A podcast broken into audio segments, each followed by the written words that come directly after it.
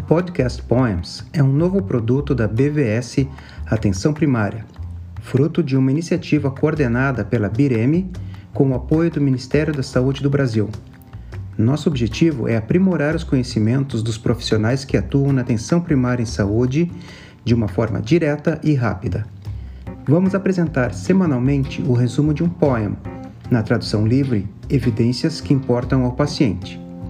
Acesse a BVS APS em aps.bvs.br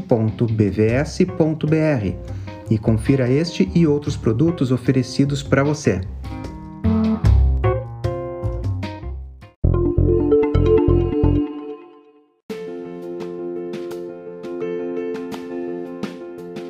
Olá, eu sou Luciano Duro, médico de família e comunidade, mestre e doutor em epidemiologia, e vou apresentar semanalmente o resumo de um poema, na tradução livre, Evidências que importam ao paciente. Acesse a BVS APS em aps.bvs.br e confira este e outros produtos oferecidos para você.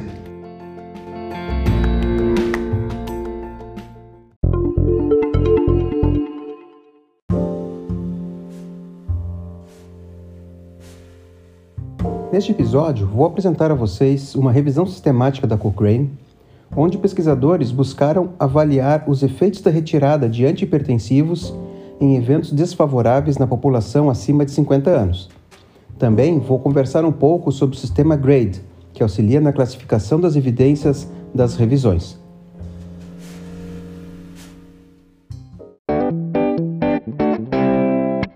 A hipertensão é um importante fator de risco para eventos cardiovasculares subsequentes, incluindo acidente vascular cerebral isquêmico e hemorrágico, infarto do miocárdio, insuficiência cardíaca, doença renal crônica, declínio cognitivo e morte prematura. Em geral, o uso de medicamentos antihipertensivos levou à redução da doença cardiovascular, morbidade e mortalidade. No entanto, o uso de medicamentos antihipertensivos também está associado a danos, especialmente em pessoas idosas, incluindo o desenvolvimento de reações adversas a medicamentos, interações medicamentosas e aumento da carga relacionada a medicamentos. Como tal, a descontinuação de antipertensivos pode ser considerada e apropriada em alguns idosos. Confere aí. Este estudo publicado na Cochrane Library em 2020 foi uma revisão sistemática onde, após busca em bases de dados, participaram seis ensaios clínicos randomizados, incluindo 1.073 participantes. Foram incluídos estudos avaliando desfechos primários da retirada de medicações antipertensivas em adultos acima de 50 anos, comparada com manutenção do tratamento em relação à mortalidade, infarto agudo do miocárdio e desenvolvimento de reações adversas às medicações. Como desfechos secundários, foram avaliados pressão arterial, AVC, hospitalização, sucesso da retirada das medicações, qualidade de vida e quedas. O período de seguimento variou entre 4 e 56 semanas. A meta-análise dos estudos não mostrou diferenças entre os grupos e que o grupo de descontinuação do tratamento em comparação ao de continuação, o odds para mortalidade por todas as causas foi com baixo grau de evidências, para infarto agudo do miocárdio foi de evidência de muito baixa qualidade e para AVC de baixo grau de evidências. A pressão arterial foi mais alta no grupo de descontinuidade do, do que no grupo de manutenção do tratamento, com diferença média de pressão arterial sistólica de 9,75 mm de mercúrio e pressão arterial diastólica de 3,5 mm de mercúrio, com baixo grau de evidência. Agora quero comentar um pouco sobre o GRADE, que significa Grading of Recommendation Assessment, Development and Evaluation. É um sistema desenvolvido por um grupo colaborativo de pesquisadores que visa a criação de um sistema universal, transparente e sensível para graduar a qualidade das evidências e a força das recomendações. Mas para iniciar, deixa eu falar um pouquinho mais sobre níveis de evidência. Níveis de evidência representam o grau de confiabilidade na informação utilizada em apoio a uma determinada recomendação. No sistema GRADE, a avaliação da qualidade da evidência é realizada para cada desfecho analisado para uma dada tecnologia, utilizando o conjunto disponível de evidências. Nesse sistema, a qualidade da evidência é classificada em quatro níveis: alto, moderado, baixo e muito baixo. E esses níveis representam a confiança que possuímos na estimativa dos efeitos apresentados. A classificação inicial é com base no delineamento do estudo. Se o estudo for um ensaio clínico randomizado, já se começa a avaliação como de alta qualidade. Quando apenas estudos observacionais são incluídos, já se inicia como baixa qualidade. Recomendações oriundas de opinião de especialistas são classificadas como nível de evidência muito baixo. Após essa primeira avaliação, parte-se para análise de critérios pré-definidos e o julgamento desses aspectos permite reduzir ou elevar o nível de evidência. Os fatores responsáveis pela redução no nível de evidência são limitações metodológicas ou riscos de viés. As limitações metodológicas indicam uma maior propensão a vieses, diminuindo assim a confiança na estimativa de efeito.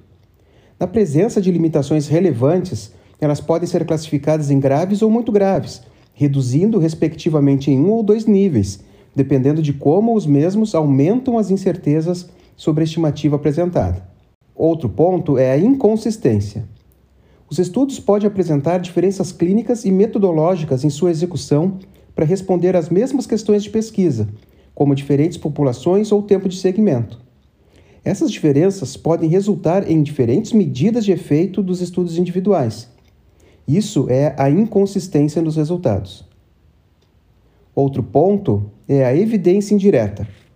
Quando as evidências coletadas dos estudos são oriundas de fontes diferentes daquelas pensadas originalmente na questão pico. São quatro motivos de onde as evidências podem ser indiretas. Primeiro, os participantes avaliados nos estudos não representam adequadamente a população de interesse, por exemplo, uma gravidade diferente da população. Em segundo, as intervenções são avaliadas nos estudos diferentemente daquelas de interesse, por exemplo, diferentes doses de um fármaco ou diferentes técnicas psicoterápicas. Terceiro, a comparação. Ocorre na ausência de comparações diretas entre as alternativas, estudos head-to-head, -head, como no caso de estudos de simulação de Multiple Treatment Comparison. Nesses casos, são apresentadas estimativas de efeitos geradas por base em comparações indiretas, mais suscetíveis a vieses. E, em quarto lugar, o desfecho. Os desfechos avaliados não são aqueles de interesse primário para a decisão, como, por exemplo, o uso de desfechos substitutos. Isso tudo diminui o grau de evidência. Outra questão importante é a imprecisão. Para o desenvolvimento de recomendações, por exemplo, em diretrizes clínicas, a confiança na estimativa do efeito está relacionada ao grau de certeza em que ela apoia uma determinada decisão, por exemplo, adotar ou não uma intervenção. O principal critério utilizado pelo sistema GRADE para julgar a precisão das estimativas é a amplitude do intervalo de confiança de 95%. E quando observamos magnitude de efeito, baseado em um pequeno número de eventos, pode-se considerar reduzir o nível de evidência, mesmo se o intervalo de confiança for aparentemente estreito. Viés de publicação. Evidência empírica sugere que, em geral, estudos estatisticamente significativos têm maior probabilidade de serem publicados do que estudos sem significância estatística, os ditos estudos negativos. Revisões sistemáticas precoces, que são realizadas apenas quando poucos e iniciais estudos estão disponíveis, podem superestimar a estimativa de efeito, uma vez que estudos negativos geralmente levam mais tempo para serem publicados, o que a gente chama de lag time bias. Estudos iniciais com resultados positivos, especialmente com pequeno tamanho amostral, devem ser considerados suspeitos. O pesquisador deve suspeitar de viés de publicação quando os estudos são uniformemente pequenos, em especial quando, em sua maioria, possuem conflitos de interesse importante, por exemplo, um patrocínio da indústria farmacêutica. Isso tudo pode influenciar na avaliação da qualidade da evidência. O que pode elevar a qualidade da evidência são as magnitudes de efeitos grandes, o gradiente dose-resposta e a presença de potenciais confundidores residuais, que aumentam a confiança na estimativa. Dito isso, caro ouvinte, trazendo a flora agora a respeito do artigo apresentado, entende-se que, apesar de as evidências serem de baixa qualidade, ainda não há uma orientação clara que diga nem que sim, nem que não, que seja possível utilizar a retirada de antipertensivos em pessoas acima de 50 anos sem causar danos. Em primeira mão é o que parece que acontece. Na prática, o que importa e o que a gente vai recomendar, o que se recomenda, é que essas discussões sejam feitas caso a caso entre a pessoa atendida e o médico ou o profissional de saúde que está avaliando essas prescrições, para que em conjunto se decida qual melhor se for o momento de retirar medicações antipertensivas. Então, eu espero ter ajudado você, caro ouvinte, a entender melhor de onde se tiram os níveis de evidência das revisões baseadas nos critérios GRADE. O conhecimento disso nos ajuda na prática clínica a partir do momento que podemos compreender melhor os resultados apresentados. Faça os seus comentários nas páginas da arroba Bireme ou mesmo nas suas redes sociais com a hashtag podcastpoemsbvs. E até uma próxima.